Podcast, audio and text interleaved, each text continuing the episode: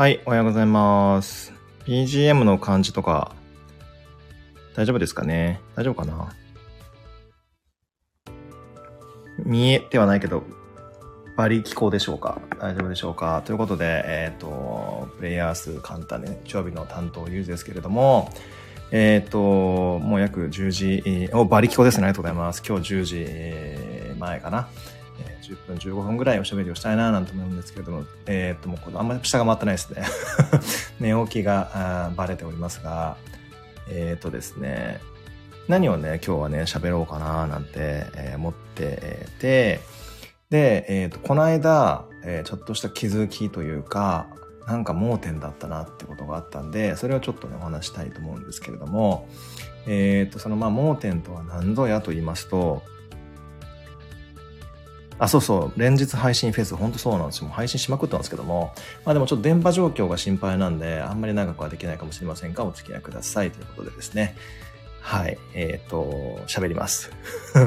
あのーえー何がね、盲点だったかというと、この間僕美容室に行って髪を切ってたら、もうその美容師さんってもう10年以上ぐらいのお付き合いでずっと切っていただいてるんですけど、そういえばゆうじくんって、ああいう、えなんだっけ、アップルウォッチって使わないの？はてなみたいな、ま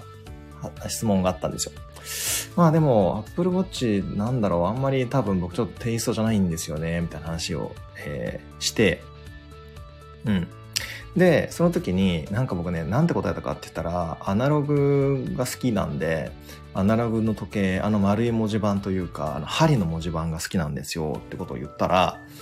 いや、あの、え、でもあの針の表示にもできるよねと言われ、へえみたいな。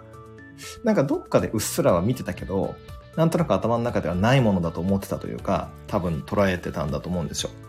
そう。で、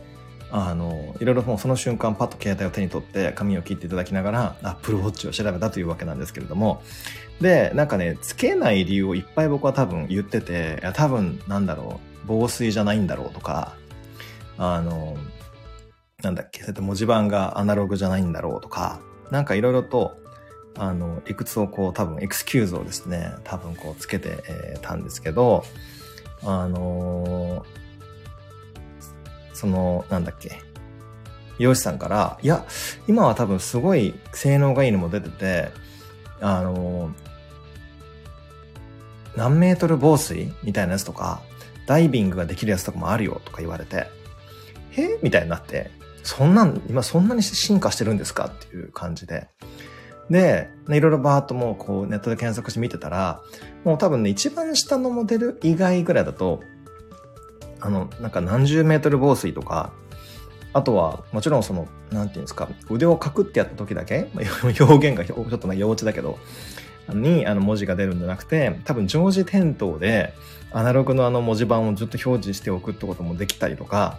あとは多分昨日も多分ほにゃららでも言ったんですけど、そのアラームで自分、その、なんていうんですか、周りを起こさないようにの振動で教えるみたいなやつとか、まあ、なん、いろいろとその、なんていうんですかね、使いやすい機能というかですね、あの、便利機能がいっぱいあるわけですよ。もちろんその、なんだっけ、えっ、と、心拍とか、あとは血糖値とかもでしたっけ？なんかもろもろ計測できるという、多分これも Apple Watch ユーザーにはこんなそんな当たり前やんみたいな話だと思うんですけど、僕はでね、意外とその辺が、なんか、あの、アップデートできてませんで、で、それで、いろいろと調べたら、あ、意外といけるかもしれない、みたいな、何の、何の、なんか、覚醒だって感じなんですけど、Apple Watch 意外といいかもっていう、意外と多分今ってなんだっけ、SE かな？なんかち、なんかコンパクトなやつと、その8と多分ウルトラだったかな？なんかごっついモデルあるんですよね。なので、まあごっついモデルまでは多分必要ないんですけど、あの、その8という多分一番ベーシックな多分バージョンというかモデルの多分一番ちっちゃいやつ、確か文字盤が大きいのとちっちゃいのがあったと思うんですけど、あの、ちっちゃいので多分大丈夫かなっていうふうに思っていて、そうそう。なので、いや、ちょっと僕はなんか、見くぶ、見くびってたというか、いやーなんか、そんなん使う人でもないしな、みたいな。もうだって携帯とパソコンあるし、別にもう一個アップルの製品、あの、手首にはめなくてもいいなーなんてちょっと思ってたんですよ。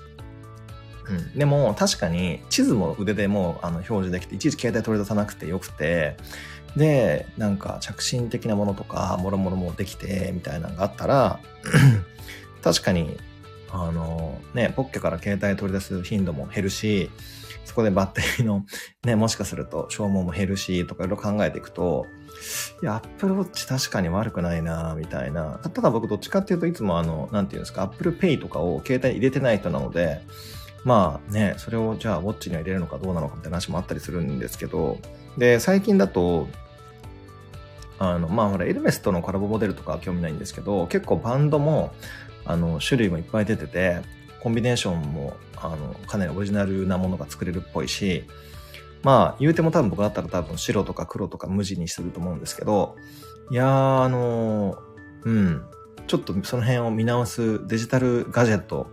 見直す時が来たなっていうのをちょっと感じてます。はい。まあ、相変わらず回し物みたいな投稿というかですね、配信になってるんですけれども、あの、皆さんどうですかね？使ってる方いらっしゃるのかな？まあ、テック系企業とかね、なんかだと、もう多分みんなね、Apple Watch ですかっていう方もいらっしゃるかもしれないですけど、あの、勝手な偏見というか、想像的にですけどね。うん。あの、まあ、使いやすそうだなとか、周りの人たちのあれを見てても思うんですけど、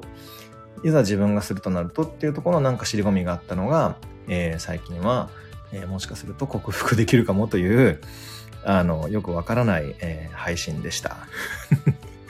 ね、日曜の朝から何を聞かされるんだと、え思ったかもしれませんけれども、なんか Apple Watch、えー、使ってもいいかもみたいな、えー、前半部分でございましたと。で、これ実は後半部分というか中盤、後半かにやってくるその星読みの方にも関係をしているので、あのー、そのあたりは後で伏線回収を、えー、したいと思います。そういえば僕こういうあれですよね。伏線回収やって結構多いですよね。まあいいや、続けましょうか。で、今日のえっ、ー、と、ライブ選手のコーナーなんですけども、えっ、と、ちょっと久しぶりにあのね、響いた本があるので、えー、今日は、えー、それをご紹介したいと思います。多分ね、まあまあ最近出た本なのかなえっ、と、発売日これいつだ？書いてあるかな？あ、書いてない。え、なんで書いてないの？あ、わかんない。あ、あったあった。2022年8月なんで、まあ半年くらい経ってますけれども、えっ、ー、と、YouTube とかでもすごい人気なんで、もうご存知の方もいるかもしれませんけど、えっ、ー、とですね、タイトルが、もう人間関係で悩まない、コミュニケーション大全というね、えー、カモブックス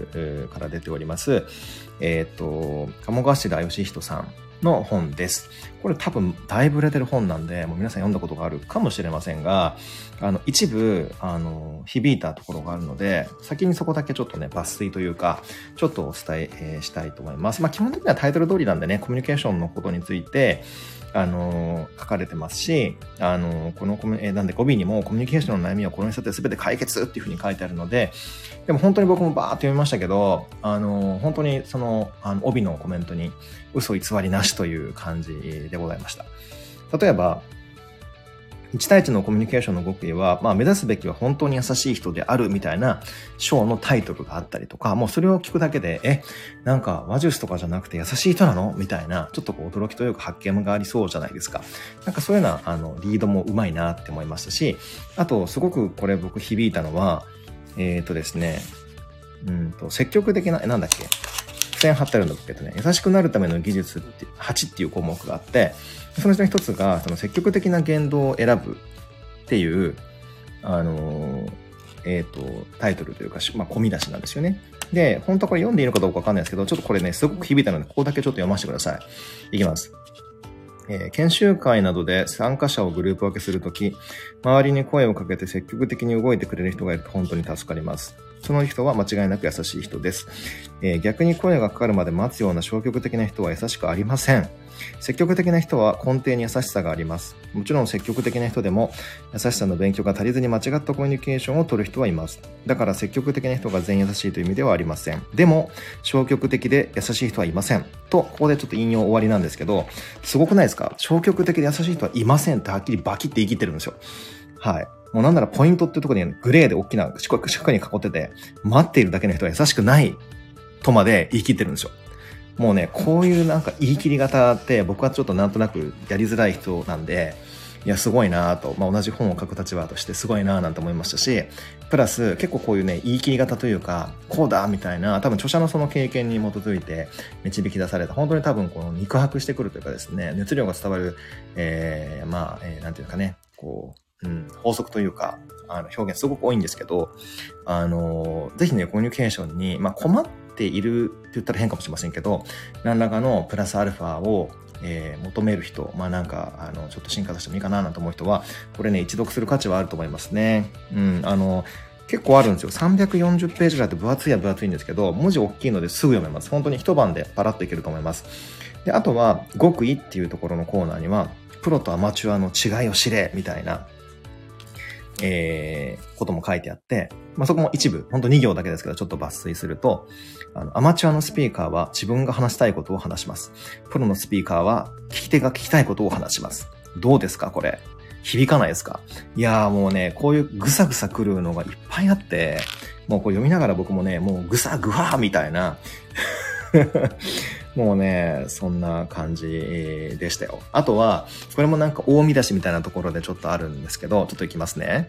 あなたの思いが伝わらないのは、うまく話そうとしているからだ。いや、もうぐさぐさじゃないですか。僕もこれもう刺さりまくってこう読みながらちょっともう自分で一人黒ひげ危機一発でしたよ。本当にもうぐさぐさ剣をどれだけ刺すねみたいな。っていう、あの、はい、非常に魅力的な本なので、あの、コミュニケーションエンサイクロペディアという英語のタイトルがついてますけども、それに嘘偽りが、えー、なかったような気がします。で、なんでここれをね、僕は今回ご紹介したかというと、実は、えー、っとですね、今ってほら、あの、コミュニケーションね、大事だよみたいな話を、この間の財の会とかでもやったような気がするんですあ、土星の攻略の会の会の会でもやったような気がするんですよね。で、実際もうメディアを使ってる人も多いし、あの、こうやって配信をされてる方も増えてきたし、えー、自分のことをお友達ではなくて、遠くの誰かに届けるっていうことをしている、まあ、状況にある人、もしくはその環境になった人、もしくはそういう役割が回ってきたりとか、やりたいななんて思ってる方多いと思うんです。もちろんそれはリアルでも人と話すとか、パーティーで話すとか、まあ、講演会で話すとか、えー、ちょっとした雑談とか、いろんなそれ場ってあると思うんですけども、あの、今って、今ってどっちかというと昔に比べて、なんか昔って言ったら変ですけど、それこそさ、何十年前だと、まあ、都会に住んでいようが、田舎だろうが、なんか会社村だったり、なんかその自治会村だったり、いわゆるそのちょっとしたね、表現がちょっと今、あの、あえてうがった言い方してますが、村社会であの生きていて、そこのプロトコルを守っていたらよかっただと思うんですね。けど今ってその表現、コミュニケーション、もろもろがものすごく多様化していて、環境も多様化しているので、それぞれに合わせた話し方、もしくはそこで、まあ、下手をしないって言ってしまったら変かもしれませんけれども、あの、うまくちゃんと自分の意図が伝わるお話の仕方、もしくは伝え方をするのって、まあ、マナーは言い過ぎかもしれないけど、やっぱり知得なことだと思うんですよ。なので、あの、まあね、このコミュニケーションのプロ、実際確かこの方、YouTuber 登録者数100万人超えてるんですよ。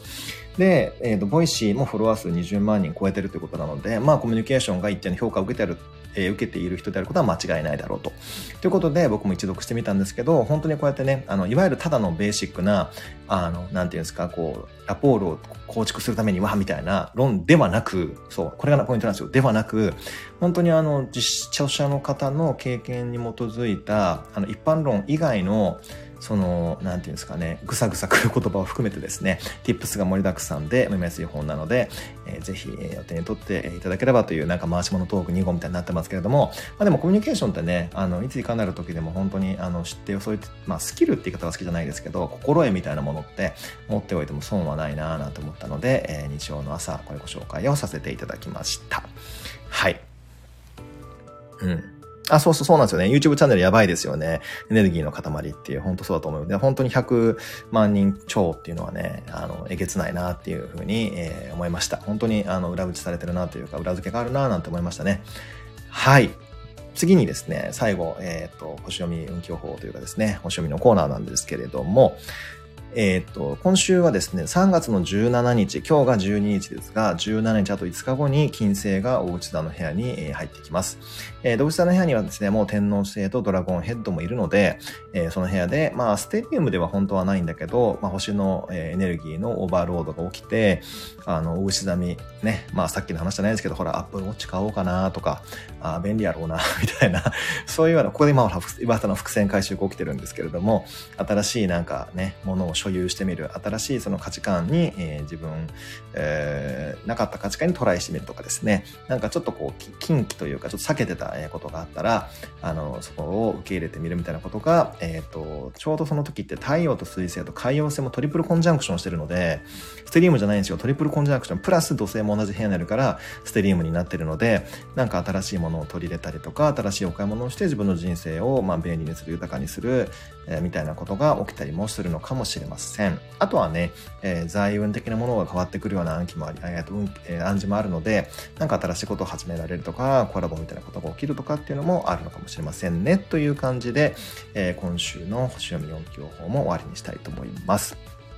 はい。えっ、ー、と、ちょうどね、20度ぐらいとか、なんか気温もすごく高くなって、えー、暖かくなってきてですね、本当に何を着ようかな、なんていうのを日々迷う日々ではありますけれども、えー、今日は今僕はですね、関西の方におりまして、もう何日か前から実は僕は関西の方にいるんですけれども、あの、こっちもすごい今今日天気良くて、本当快晴っていうぐらいね、あの、ポカポカと、あの、ブルーな空が窓の外には広がっておりますけども、あの、皆さんいらっしゃる地域は、えー、どんな感じでしょうか？ということで、えー、今日僕はですね、今から、えー、ひたすら戦勝に励みたいと思います。もう本当に実は締め切りが結構近いんですけど、いやー、終わらないですね。ちょっと、えー、頑張りたいと思います。ということで、えー、皆さん、今日も、えー、日曜日、えー、素敵な一日をお過ごしください。日曜日担当、ゆうじでした。